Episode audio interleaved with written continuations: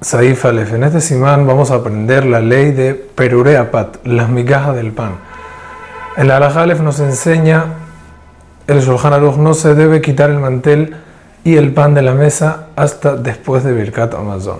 ¿Por qué? Motivo, dos motivos. Motivo número uno, para que se note que se le está bendiciendo a Hashem por ser tan bueno con nosotros y hacernos tantas bondades y habernos dado la comida. Motivo número dos, la verajá que nosotros hacemos, sea cual sea, tiene que recaer sobre una cosa. Es por eso que se necesita el pan presente para que recaiga la verajá sobre el pan.